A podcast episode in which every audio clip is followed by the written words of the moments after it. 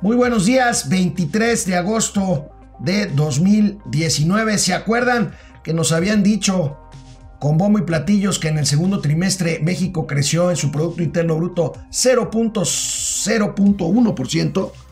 Pues amigo, crecimos cero, o sea, no crecimos. O sea, tú eres uno de esos periodistas conservadores. Sí. Más bien conservado, pero en whisky.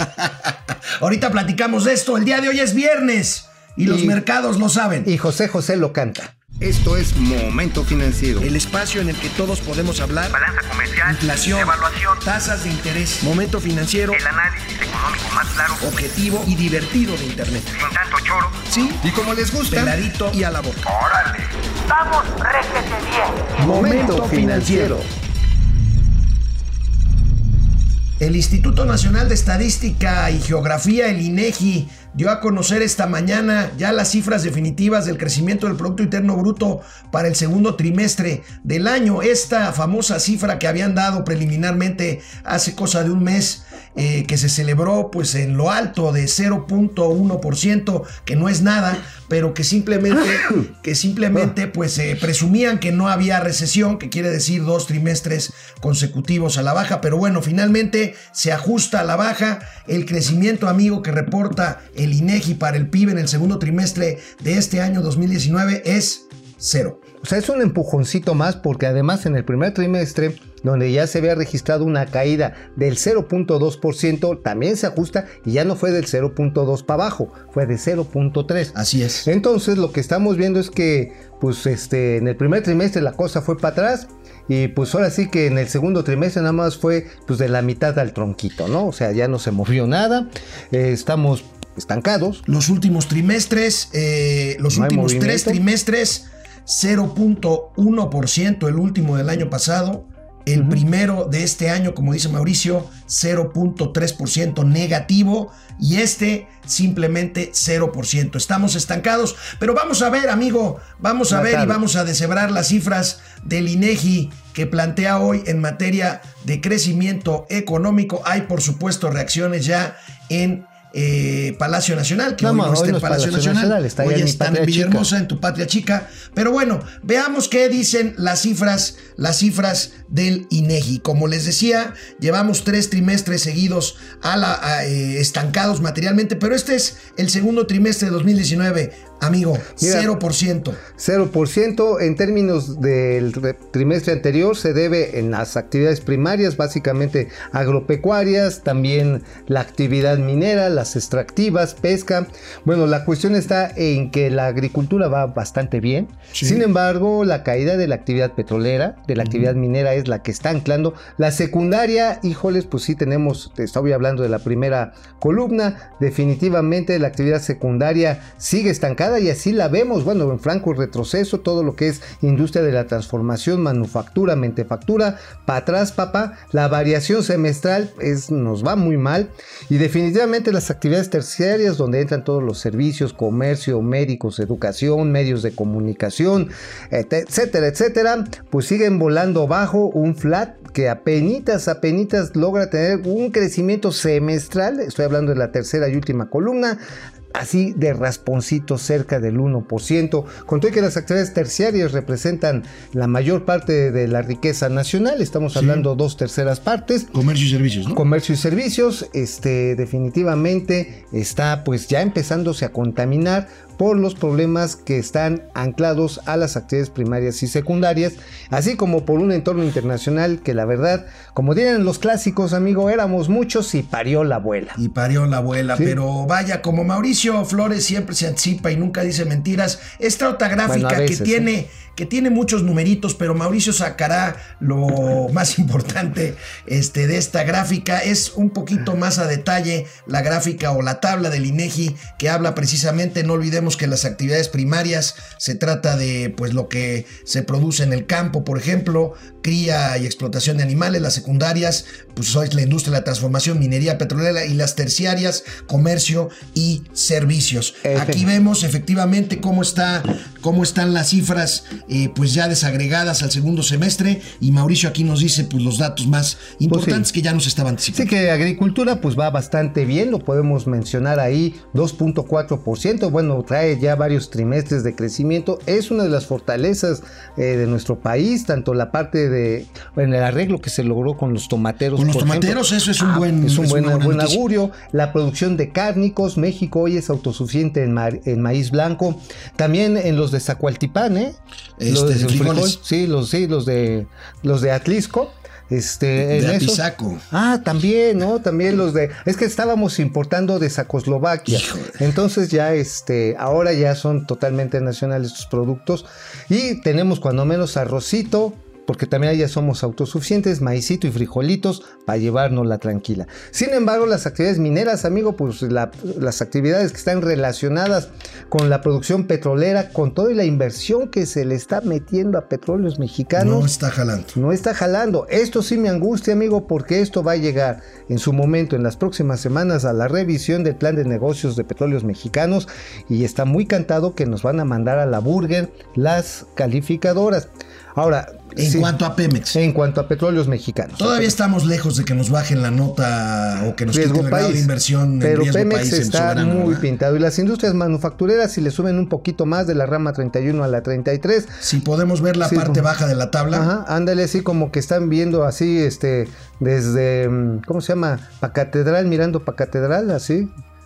Ok, bueno, pues ahí lo que tenemos es que ac- la, actividad industrial, la manufacturera, pues sigue estando, pues, dando tumbos. Dando, dando bocanadas ahí, este, boqueando. Y aquí las terciarias, amigo, comercio y servicios. pues son las que mantienen más o menos a flote los, eh, la actividad económica. Notamos de manera importante el crecimiento al comercio por menor, relacionado seguramente con toda esta distribución de dineros de transferencias directas Que sido- generan este consumo pequeño, ¿no? Claro, sí, sí digo, las pequeñas tienditas, bueno, el comercio informal no está registrado aquí, No. pero bueno, ya alguien que le vende los chescos a la taquería de Don Chucho, pues seguramente sí reporta la venta de estos refrescos. Entonces sí vemos este efecto tractivo, pero limitadísimo. O sea, sí el efecto de distribución al consumo está moviendo eh, el comercio al mino- minorista. Sin embargo, esto no ha sido suficiente para mover el conjunto de la economía que requiere para crecer. Di la palabra mágica, amigo. La economía está estancada. Pero ¿qué requiere para que salga del bache? Confianza. Inversión. Confianza, credibilidad e inversión. Confianza e Ahora, inversión. Ayer, ayer yo muy contento aquí les decía que nos gustaba, que me gustaba mucho el tono del presidente López Obrador en el Foro Banorte 2019, donde finalmente reconoció que uno de los pendientes, que una de las asignaturas pendientes de su administración es la economía y que el crecimiento sí importa. Bueno, ante estos datos que hoy da el INEGI, le volvieron a preguntar hoy en su conferencia mañanera, que no fue en Palacio Nacional, fue en Villahermosa, Tabasco, por ahí anda de gira, y el presidente de la República volvió a las andadas. porque son otros parámetros de medición. Voy a seguir insistiendo en eso. Eh, Antes eh, tenían una metodología que se sigue aplicando para medir crecimiento. Nosotros sí nos importa el crecimiento, pero nos importa más el desarrollo, porque, repito, crecer es eh, crear riqueza. Y el desarrollo es crear riqueza y distribuir la riqueza. Entonces siento, por todo lo que estamos haciendo, que hay una mejor distribución de la riqueza. Y por eso hay desarrollo y hay bienestar. Pues eh, crecer puede ser que beneficie a un pequeño grupo, pero ahora se está creciendo y hay más y mejor distribución del ingreso. Abajo, la gente tiene más capacidad de compra, más poder adquisitivo, la mayoría de los mexicanos. Por eso, pues no me preocupa mucho. El asunto. ¿Modificaría usted su expectativa de crecimiento para este año? No, sigo igual, o sea, Pero no se va a alcanzar el 2%. no, porque vamos muy bien, muy eh, este, distinto a lo que piensan los expertos. Y pues ya ven que yo soy un poco perseverante, ¿no? Bueno, pues vamos requete bien, ¿no? Este, a ver, dos precisiones. Una, no está creciendo la economía. No está creciendo. 0.0. Entonces no estás generando riqueza. Entonces no estás generando riqueza. Es como cuando vendes, tienes tacos, ¿no? Tienes una casa, dices, bueno, ahora de estos 12 tacos te van a tocar 6 y a mí 6, en vez de que antes yo me comía 8 y a ti te tocaban 2. Vamos a repartirlo para que sea equitativo. Dices, chido, ya tengo 6 tacos y nada más que todavía los estamos cocinando. O sea, no hay tacos que No, repartir. y además llegaron gorrones a la mesa. Además llegaron gorrones a la mesa, entonces... Bueno, el presidente vuelve a lo tacos de- mismo. de huevo. Ahorita platicaba yo con el equipo de producción. Se generó aquí una quiniela de cuánto tiempo cumpliría su promesa, tanto de no hablar de administraciones anteriores como de echarle la culpa a otras cosas del crecimiento económico. Algunos decían que cinco días, dos días, un mes. Ni 24 horas tardó, ya volvió a su discurso sobre el crecimiento económico y por cierto también sobre las administraciones anteriores. Hoy habló, no es tema de momento financiero, pero hoy le volvió a echar la culpa a Felipe Calderón del tema, del tema de la inseguridad. Pero Pues que el bueno, presidente pero- de siempre. No, pero la inseguridad sí afecta los temas Sí, este, sin duda. económicos. Sin duda. Vamos a dar unos datos realmente pasmosos del robo al autotransporte de carga que le pega a toda la cadena logística de producción. Ahora, seguramente va a haber amigos que nos están viendo que van a decir, ah, ustedes quieren que a México le vaya mal. No, yo neta, neta, neta, amigo. Este, yo sí le quiero hacer caso al presidente López Obrador. Dijo, se las quiero poner difícil. Yo sí quiero que me la ponga dura. Quiero que me la ponga dura porque sí quiero decir, a huevo, este es presidente y esta economía está creciendo. Bueno. Porque sabes qué, amigo, la inflación, con todo y que parezca que está contenida, hay productos que están carísimos. Ayer dimos este, los Carísimo. productos y está en nuestras redes sociales de cuáles son los productos que más incrementaron a pesar de la inflación, el pollo, por ejemplo. Bueno, eh, ante este panorama, ante este panorama de estancamiento económico, el banco BBVA propone, propone bajar la tasa de impuesto al valor agregado del IVA y de impuesto sobre la renta a los sectores de menores ingresos para así apuntalar o darle un empujoncito al consumo y con ello a la economía. Vamos a ver qué dijo el jefe de economistas de BBV. La coyuntura económica por la que atraviesa el país requiere de políticas públicas que impulsen el crecimiento económico. Si bien reconocemos que el espacio fiscal es limitado, para este año se podría estimular el consumo privado mediante una reducción en la tasa del ISR para personas físicas de menores ingresos.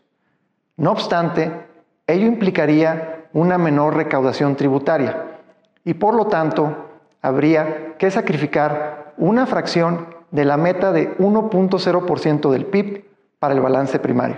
Reconociendo la necesidad de continuar con la disciplina fiscal ante el riesgo de una reducción en la calificación crediticia soberana, el estímulo fiscal que proponemos reduciría la meta para el balance primario a 0.5% del PIB, es decir, a la mitad de lo originalmente contemplado, y ubicaría el saldo histórico de los requerimientos financieros del sector público en 46.1% del PIB.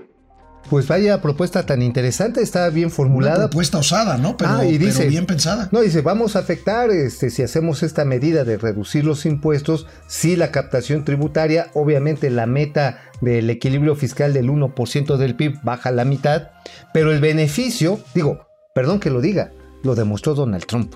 Donald Trump cuando agarra y le baja el impuesto a Te las van a empresas y a las clases medias, te van a llover jitomataces sin arancel. Perdónenme, pero Donald Trump, por eso sigue siendo un candidato muy probable para repetir, ¿eh? Ahí está, ahí está Ahí esta está. propuesta de Y BBV. que vale la pena repensarla, porque ahí sí yo sí le voy a echar la culpa a las administraciones pasadas. La mamada del impuesto al nivel de sí, porque sí fue.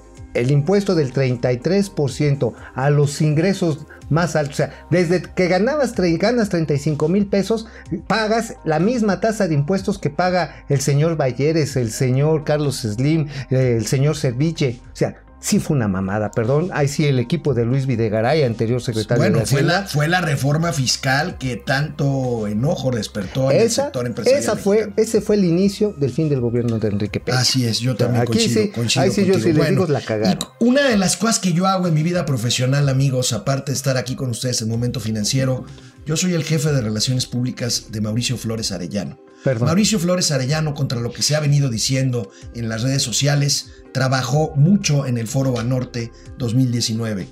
Mauricio conoció a muchas personas, fundamentalmente conoció e interactuó con dos. Dos. Una de ellas, la robot Sophie, que no está de malos bigotes, pero es una robot. Estuvo platicando con ella Mauricio, pero conoció a un personaje muy interesante. Aquí vamos a ver la foto de este personaje que conoció Mauricio en el Foro Banorte, Dan Ariely. ¿Quién es Dan Ariely, mi querido Dan Mauricio? Ariely, yo estoy seguro que va a ser el próximo premio Nobel de Economía a sus, debido a sus aportaciones que ha hecho a través de múltiples libros. Uno de los más populares se llama ¿Por qué mentimos? Las trampas del deseo, también las ventajas del deseo. Básicamente, él era soldado del ejército israelí, tuvo un accidente tremendo, se quemó este, durísimo el cuerpo, de hecho le falta un dedito. Yo cuando lo quise saludar dije, ay güey, este, a ver, pues, vamos a chocarlas, este, pero bueno, toman las cosas con un gran sentido del humor Dan Ariely. ¿Qué es lo que lo llevó hacia la economía del, de- del comportamiento? A que cuando le estaban quitando las venas, las vendas, para darle las curaciones, las enfermeras le decían, a ver, vamos a darle un solo tirón para que el dolor se le pase rápido. O sea, estuvo tres años así, amigo. Entonces, él se dio cuenta que era mejor que fuera despacito y no de chingadazo, ¿no? O sea, que, te, que te quitaran las vendas. Y entonces, en medio de este dolor y este sufrimiento, empezó a adentrarse por qué los seres humanos tomamos decisiones irracionales, que parecerían racionales, y por qué nos gusta mentirnos, sobre todo a nosotros mismos. ¿Qué es lo que tratamos de lograr? Y por supuesto hace una guía muy pragmática de cómo usar mejor nuestros recursos, tanto económicos como emocionales. Esto realmente es una aportación para entender desde cómo compra alguien que va a un supermercado, cuando compra uno pendejadas, digo, dices, ay, qué bonito saco, qué chido. Y no lo necesitas y te entrancas con la tarjeta de ¿Y crédito. tú crees que esta filosofía o esta, este enfoque desde el punto de vista conductual o psicológico de la economía y sobre todo a nivel, por lo que veo, finanzas personales, lo puede hacer merecedor de un reconocimiento como Claro, porque esto se aplica también a políticas públicas. Estábamos viendo un caso muy concreto ahorita cuando el director de análisis económico del BBVA Bancomer, cómo se va a mover en un momento dado una política pública que realmente incentive el consumo y no necesariamente el pago de deudas, que esa es otra de las cosas. A lo mejor a la gente le bajas los impuestos y dice, ah, caray, tengo más lana, pues pago la tarjeta, ¿no? Claro. Y no mueves necesariamente el consumo. O sea, este diseño de políticas públicas se ha aplicado en Inglaterra, se ha aplicado con mucho éxito en algunos estados de la Unión Americana, en Canadá, bueno, hasta Costa Rica lo está haciendo de manera eficiente para todo lo que es el desarrollo de políticas de conservación ambiental, cosa que no ha hecho el señor Jair Bolsonaro, Bolsonaro que le está valiendo madre la selva La amazónica. selva amazónica es un Este, todo un tema. entonces, Bueno. por supuesto, vale la pena leer estos libros del señor Dan Ariely. Les digo, próximo premio Nobel. Memoricen el nombre, Dan Ariely, a ver eh, qué pasa con él. Eh, bueno, antes de irnos al último tema, rápidamente, eh, comentario Salomón Esquivel. Qué gusto, Salomón. Un ex compañero, buen amigo. Dice el presidente que tiene otros parámetros para medir el desarrollo. ¿Alguien sabe cuáles son esos parámetros? Solamente él. El lunes traemos al Instituto Nacional de los otros datos. ¿eh? Julia. León, hola, buenos días. Hola, Julia. Como siempre, el presidente tiene otros datos. Gina Stephanie González, ¿a poco le creyeron? Me imagino que con el tema de que ya no iba a, a hablar del pasado y que, y que la economía sí importaba, pues menos de 24 horas. Humberto Montañez se está creciendo para abajo. está Oh, bueno. güey, eso se lo eh, voy a robar. Estamos creciendo, pero para abajo. Di- Dina Sáenz Peña, eh, de presidente me da vergüenza. Luis Sataray Lamas, el único que quería que le fuera mal a México y lo pregonó y actuó para ello, es hoy presidente de este país. Así llegó. Bueno, Fernando Morales, ¿algún camarada eh, que nos pueda decir cuál es la postura del movimiento ante esto? ¿Cuál movimiento? Seguimos echando la culpa a Calderón o ya no. No, bueno, pues mira, el presidente dijo en el foro Banorte que ya no podía, más bien ayer en la conferencia de prensa, que ya no podía echarle la culpa a los gobiernos anteriores, que ya asumía la responsabilidad a nueve meses, decíamos ayer que el niño ya nació, nueve meses de iniciado el Ah, gobierno. mira, en los hechos, un año, ¿eh? En los hechos un año, porque él empezó materialmente a gobernar Sí, y este- desde, desde el 2, 3 de julio. Y sí, Peña de a tiro agarró un buen filete, perdón, un, un buen avión. y este, sí, digo, porque se fue a Madrid. Bueno, medio. Saúl Martínez, solo estamos siendo gobernados por ocurrencias. Patricia Colín, el hombre es mitómano. El hombre, me imagino que te refieres al presidente y no al ser humano, que también. Y También, el hombre nos- también nos- somos sí, nos gusta crearnos A-. Ariana Raquel eh, Acosta, pero con las anteriores administraciones sí crecíamos, pues sí, poquito, pero crecíamos. Decían, Bueno, oye, ¿cómo es que ahora que estamos mejor, estamos peor que cuando estábamos mal? Amigo, ¿por qué no les anticipas lo que podemos eh, ampliar el próximo lunes? Traes datos exclusivos del tema de la seguridad en las carreteras. Terrible, terrible crecimiento de 36% anualizado, si ayer es responsabilidad de este gobierno, en el asalto autotransporte de carga. Estamos hablando de más de 9.000, 9.063 asaltos en los primeros seis meses. Representa robo de 50 camiones promedio diarios. 50. 50, 50 y estos, y estos productos que va y de todo, desde consumo, varilla, cemento, bueno, hasta petróleo también en pipas se han robado. Sí, las claro, pipas. claro, claro. Bueno, estamos hablando de que esto va a dar a los mercados negros y a engrosar y a engrosar la cartera del crimen organizado. ¿Qué está haciendo ahora este gobierno? Urge de veras, Alfonso Durazo, le pedimos con el corazón en la mano, porque el 50% de estos robos terminan en algún tipo de agresión contra los choferes, incluido el asesinato. O sea, los asesinatos en cualquier nivel son tremendos, pero esto está empezando a dislocar aguas, ¿eh? a dislocar las cadenas de distribución. Al rato va a haber comunidades o ciudades intermedias donde no va a llegar que el pan de caja o el pollo o no va a o incluso va a llegar más caro por los costos de los seguros que se tienen que pagar por los amigos hijos de la chingada que se pasan a Los seguros y probablemente, no probablemente, seguramente también los salarios y los bonos de seguridad, los choferes que Claro. arriesgan su vida. ¿no? Mira, por ejemplo, un caso de Dan Ariely que se podría aplicar de una manera muy simple. ¿Qué va a preferir hacer un chofer? Que le paguen el doble por hacer un trayecto en una ruta peligrosísima. La México-Veracruz es la más peligrosa hoy por hoy. Bueno. ¿Va a aceptar hacer el trayecto por tarifa doble o prefiere nada más ir de México a Querétaro, pero dos veces por el mismo salario? Para eso sirve la economía Bueno, conceptual. amigos, eh, que tengan ustedes un muy feliz eh, fin de semana. Descansen, relájense, disfruten, diviértanse. Tómanse una chelita. Nos vemos el lunes, amigo. Vamos, réjete bien. Momento financiero.